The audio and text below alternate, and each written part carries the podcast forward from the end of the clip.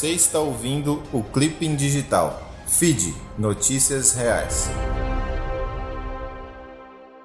Edição número 183, 18 de maio de 2021. Manchetes do dia. Um quarto dos jovens de 15 a 29 anos não estuda nem trabalha, aponta FGV. Os impactos econômicos da pandemia de Covid-19 têm afetado ainda mais os jovens, grupo dos mais vulneráveis neste momento de crise. Um levantamento feito pelo Centro de Políticas Sociais da Fundação Getúlio Vargas, FGV Social, concluiu que a quantidade de pessoas entre 15 e 29 anos que não estudam nem trabalham, os chamados nem-nem, continua em franca expansão. Chegou a bater recorde histórico de 29,33% no segundo trimestre do ano passado, o maior patamar da série iniciada em 2012. Leia mais em Correio Brasiliense. Vingança é a terceira maior causa de morte em ações policiais no Rio, diz estudo. Ações policiais motivadas por vingança são a terceira maior causa de mortes em operações da região metropolitana do Rio, segundo levantamento inédito feito por pesquisadores da UFF, Universidade Federal Fluminense. Leia mais em UOL. Em delação de 900 páginas, Cabral teria revelado corrupção de governos e juízes. Em acordo de delação premiada fechado com a Polícia Federal, o ex-governador do Rio de Janeiro, Sérgio Cabral, teria revelado em 900 páginas os esquemas de corrupção construídos e mantidos por ele durante os oito anos que comandou o Estado. Leia mais em CNN. Lei do governo digital quer acelerar serviços online mas especialistas fazem ressalvas sobre privacidade. O presidente Jair Bolsonaro, sem partido, sancionou no final de março, com vetos, a lei do governo digital baseada em um projeto do deputado Alessandro Molon, Rede Rio de Janeiro, discutido desde 2017 pelos parlamentares. O texto estabelece caminhos e regras para a prestação de serviços públicos pela internet, seja por computador ou celular, colocando a administração pública como uma plataforma para emitir documentos, certidões ou fazer solicitações ao governo. Leia mais em G1. Por que Bolsonaro, Mourão e mil servidores vão ganhar mais que o teto do funcionalismo? Uma portaria publicada pelo Ministério da Economia em 30 de abril permitirá que parte dos servidores públicos receba remunerações que ultrapassam o teto constitucional. Devem ser beneficiados membros do alto escalão do governo, incluindo o presidente Jair Bolsonaro, o vice Hamilton Mourão e alguns ministros, além de centenas de servidores militares e civis. Leia mais em Gazeta do Povo aconteceu no mundo. Biden anuncia doação dos Estados Unidos de 80 milhões de vacinas para o exterior. O presidente dos Estados Unidos, Joe Biden, declarou nesta segunda-feira, 17, que irá enviar mais de 20 milhões de doses da vacina contra a Covid-19 a outros países, além das 60 milhões de doses da AstraZeneca que já havia anunciado no começo deste mês. Ao todo, serão 80 milhões de imunizantes. Leia mais em CNN. União Europeia aplicou 200 milhões de doses de vacina anti-Covid. A União Europeia ultrapassou a marca de 200 milhões de doses de vacinas aplicadas contra a Covid-19 até esta terça-feira, 18, com base em dados oficiais dos serviços sanitários dos países do bloco. Leia mais em G1 esforço diplomático se intensifica em busca de trégua em Gaza. O esforço da comunidade internacional se intensificou hoje para tentar deter os bombardeios do exército israelense em Gaza e os lançamentos de foguetes palestinos contra Israel, sem a perspectiva de uma trégua após uma semana de escalada violenta. Leia mais em UOL. Covid-19. Por que a variante do coronavírus descoberta na Índia preocupa o Brasil e o mundo? A descoberta da variante B1617 não é exatamente uma novidade. Os primeiros relatos dessa nova versão do coronavírus foram publicados ainda em outubro de 2020.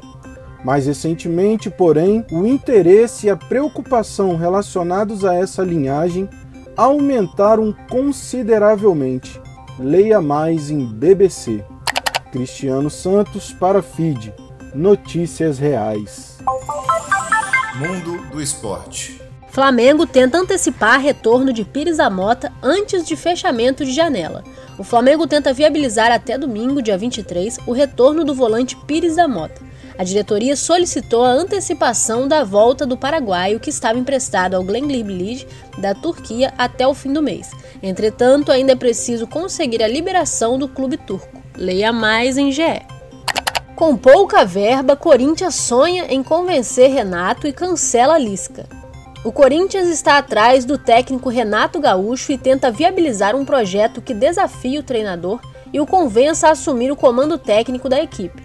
Hoje, 18, no Rio de Janeiro, a diretoria do Timão tem uma conversa com o ex-treinador do Grêmio e tenta compensar a falta de dinheiro com a proposta criativa. Por outro lado, o nome de Lisca, atualmente no América Mineiro, está descartado no clube do Parque São Jorge. Leia mais em UOL. Chandler admite superioridade de Charles do Bronx em luta por título do UFC. Derrotado por Charles do Bronx na luta principal do UFC 262 no Toyota Center em Houston, Michael Chandler admitiu a superioridade do brasileiro, que conquistou o cinturão na divisão peso leve, 70 quilos. O norte-americano, que já foi campeão do Bellator na mesma categoria, disse que o rival mostrou ser mais duro do que ele pensava. Leia mais em Super Esportes. Essa é boa. Aos 29, mulher adota jovens de 20, 18 e 16 anos que foram abandonados.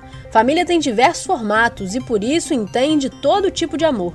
A Casey Douglas é um exemplo disso. Aos 29 anos, ela decidiu adotar três jovens de 16, 18 e 20 anos que foram abandonados em um abrigo. Essa jovem mãe conta que aprende todos os dias com os filhos e disse que só agradece ao destino por tê-los colocado em uma mesma família.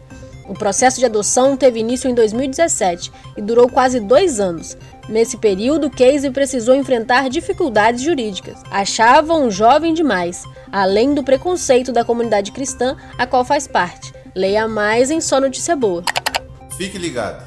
Prova de vida digital já está disponível para aposentados. Saiba como funciona. Aposentados e pensionistas que têm biometria cadastrada no Tribunal Superior Eleitoral ou Detran não precisam mais realizar a prova de vida do INSS presencialmente.